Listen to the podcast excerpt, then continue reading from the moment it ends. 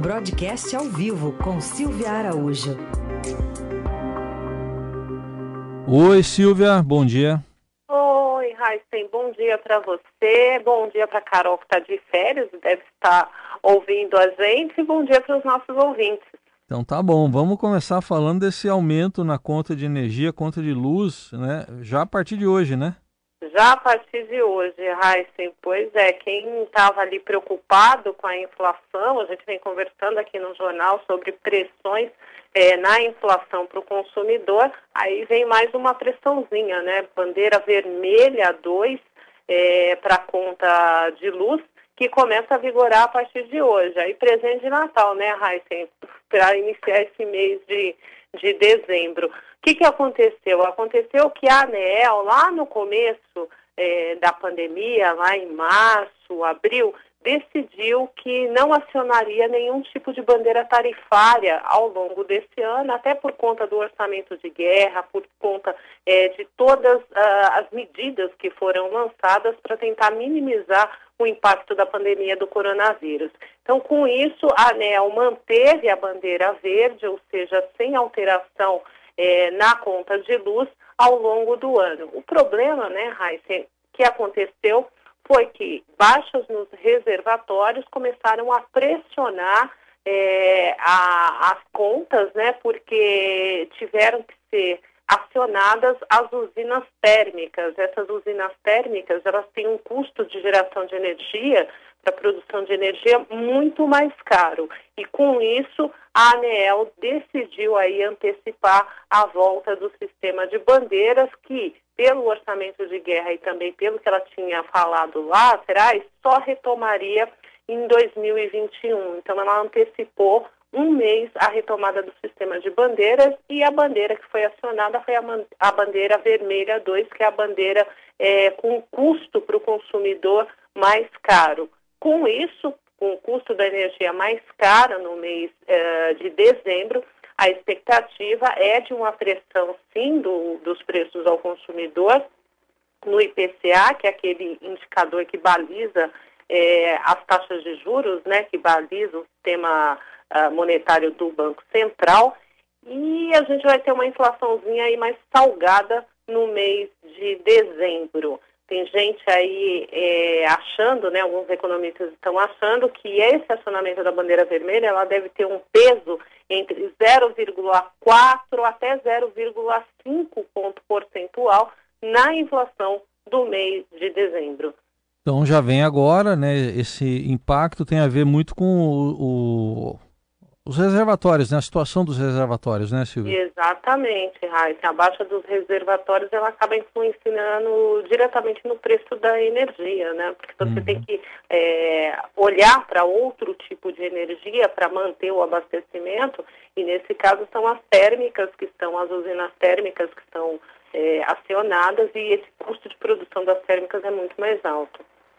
Bom, e a gente acompanha ao mesmo tempo, né? Por exemplo, São Paulo está tendo um aperto aí né, naquele programa de flexibilização, está retrocedendo aí para a fase amarela, né? Saindo da verde, voltando para amarela.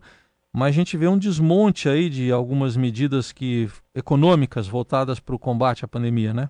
Exatamente, essa própria notícia né, do acionamento da bandeira vermelha 2 já é praticamente um desmonte, né? Porque se a gente lembrar que é, a ANEEL disse que ao longo desse ano todo não teria a alteração nas bandeiras por conta é, da pandemia, para tentar minimizar os efeitos da pandemia, então, a, ao ANEEL decidir que a partir de agora, a partir de dezembro, sim, vamos retomar é, as bandeiras e vamos retomar com vermelha, já significa um desmonte. E tem outras medidas para serem desmontadas, né, Heisen? Aqui todo mundo está preocupado, a maior preocupação é da população e também sobre os efeitos na economia é a questão do auxílio emergencial. O presidente Jair Bolsonaro, no final de semana, depois de votar, disse que quem falar de renda cidadã no governo vai levar cartão vermelho, né?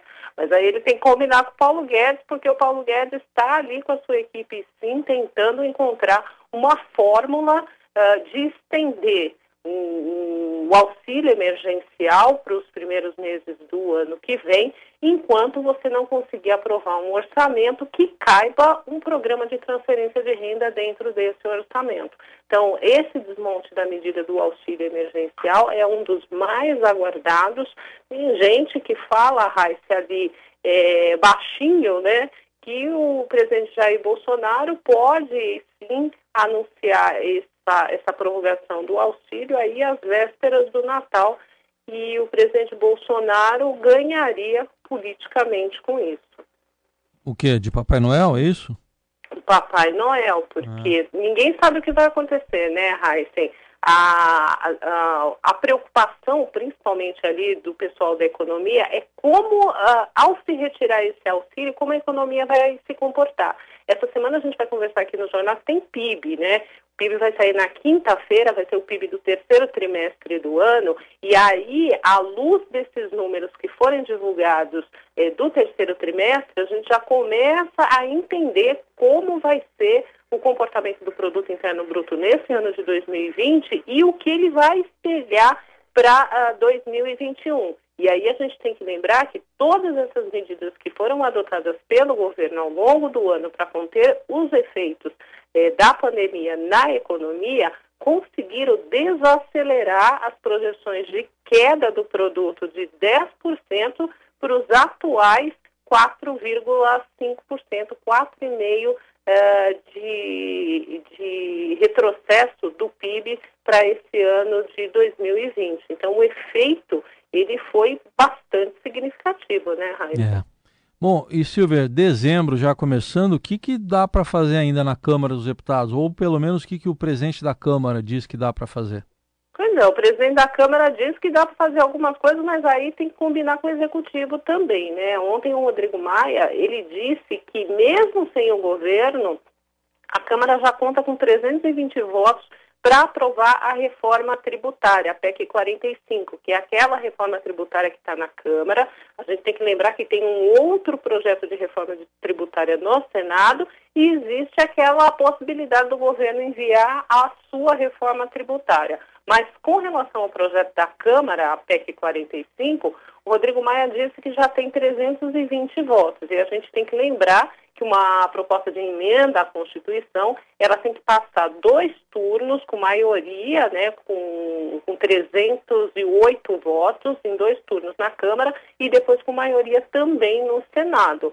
Agora, Heisen, eu acho que o Rodrigo Maia está otimista demais, né? ainda mais se tratando de uma emenda à Constituição que precisa ser muito, muito é, bem discutida e aprovar uma reforma tributária a toque de caixa com menos de um mês para encerrar os trabalhos legislativos, eu acredito que seja muito otimismo da parte do Rodrigo Maia principalmente porque tem um outro problema a ser equacionado dentro do Congresso Nacional, que é o orçamento, ou pelo menos voltar à lei de diretrizes orçamentárias, que é a LDO, que é para depois votar o orçamento.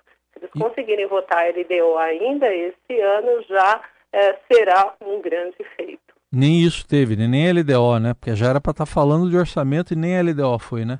Era para estar tá falando de orçamento, porque tradicionalmente, né, Heisen, é, a, as atividades no Congresso Nacional, elas são encerradas, né, tem até aquele jargão, no apagar das luzes do Congresso Nacional, se vota o orçamento é, da União para o ano seguinte. Então, você não tem aprovado nem a lei que vai dar diretriz para se discutir o orçamento e, posteriormente, aprová-lo. Muito bem. Está aí a Silvia Araújo com o cardápio econômico desta terça-feira. Quinta-feira tem mais. Obrigado, Silvia. Tchau. Até lá.